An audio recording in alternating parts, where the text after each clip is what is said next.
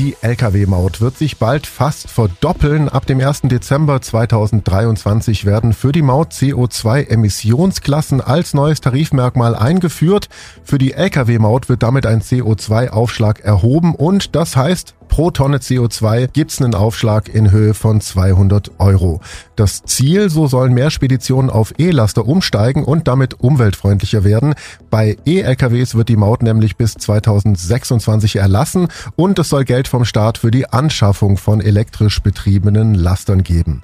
Markus Barth, Spediteur aus Laupheim, ist jetzt bei mir. Erstmal herzlich willkommen. Hallo zusammen. Schön, dass du dir die Zeit genommen hast. Wie wirkt sich denn diese Mauterhöhung auf die Spedition aus und vor allem wie auf deine in Laupheim? Wir erwarten, wenn es dabei bleibt und der Kabinettsbeschluss vom 14.06. sagt nichts anderes, dass wir eine Erhöhung in der Euro 6 Klasse mit über 18 Tonnen und äh, fünf Achsen, eine Erhöhung auf äh, 85 Prozent bekommen.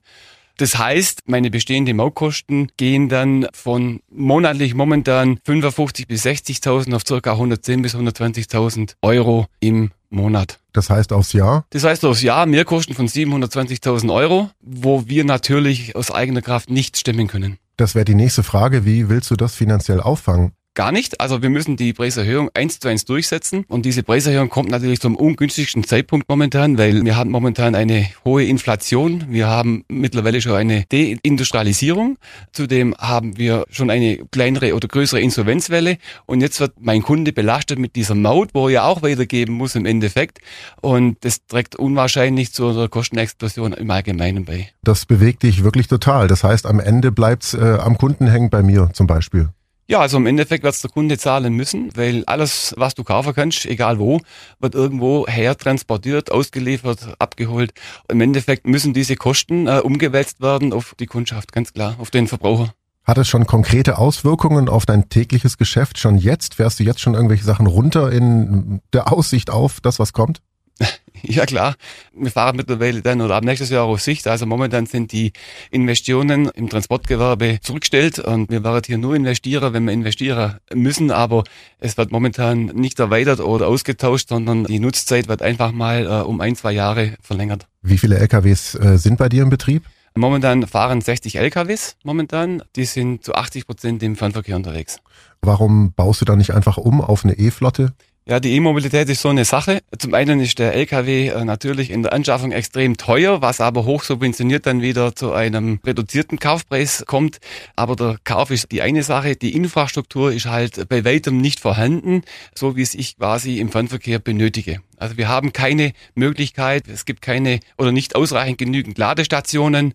Also momentan keine Alternative. Wie lange braucht so ein LKW zum Auftanken dann? Weißt du das? Ja, also der LKW, da muss man sich vorstellen, der LKW hat eine 5-Tonnen-Batterie mit dabei. Ja, also wenn Sie jetzt mal davon ausgehen, dass ein normaler PKW mit 11 kW geladen werden muss, lädt der LKW mit 250 kW. Das ist Power. Da stellt sich nicht nur die Frage der Ladestation, sondern auch der Versorgung vom Strom. Ist dieses Stromnetz überhaupt ausgelastet, diese immense Energiemenge überhaupt zur Verfügung zu stellen? Das klingt so äh, aus deiner Sicht, als wäre das auch politisch nicht zu Ende gedacht. Das ist politisch nicht zu Ende gedacht. Gehen wir mal von meine 60 LKW aus. Ich würde nur einen Teil, gehen wir von 10, 11 LKW aus, umrüsten auf E und mache das mal 250, dann wären wir bei 10, 11 äh, LKWs bei 3 Megawatt. Also sind 3000 Kilowatt.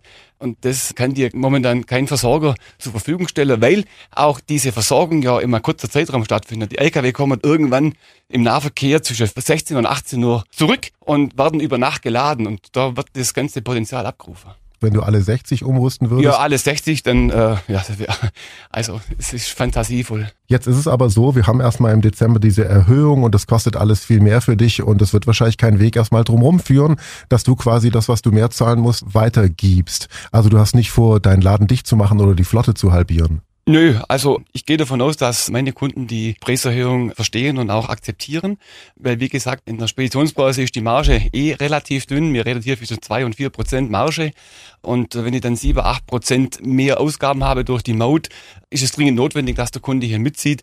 Also wir gehen davon aus, dass wir unsere Flotte auf dem Niveau halten können, aber ich sage mal, sicher nichts. Außer dass alles immer teurer wird. Vielen Dank, das war Markus Barth, Spediteur aus Laupheim zur Mauterhöhung. Wir bleiben dran am Thema, wir sehen uns vielleicht dann auch mal wieder und sprechen nochmal drüber. Vielen herzlichen Dank fürs Kommen. Ja, ich bedanke mich auch. Ich möchte noch einen kleinen Gruß an meine Kollegen und an die ganzen Trager draußen richten. Es ist wahnsinnig toll von euch, dass ihr mit dem Druck und diesen desaströsen Wettbewerbsbedingungen und Arbeitsverhältnissen immer noch jeden Tag auf der Straße sind und kämpft. Großartig, Respekt und Hochachtung.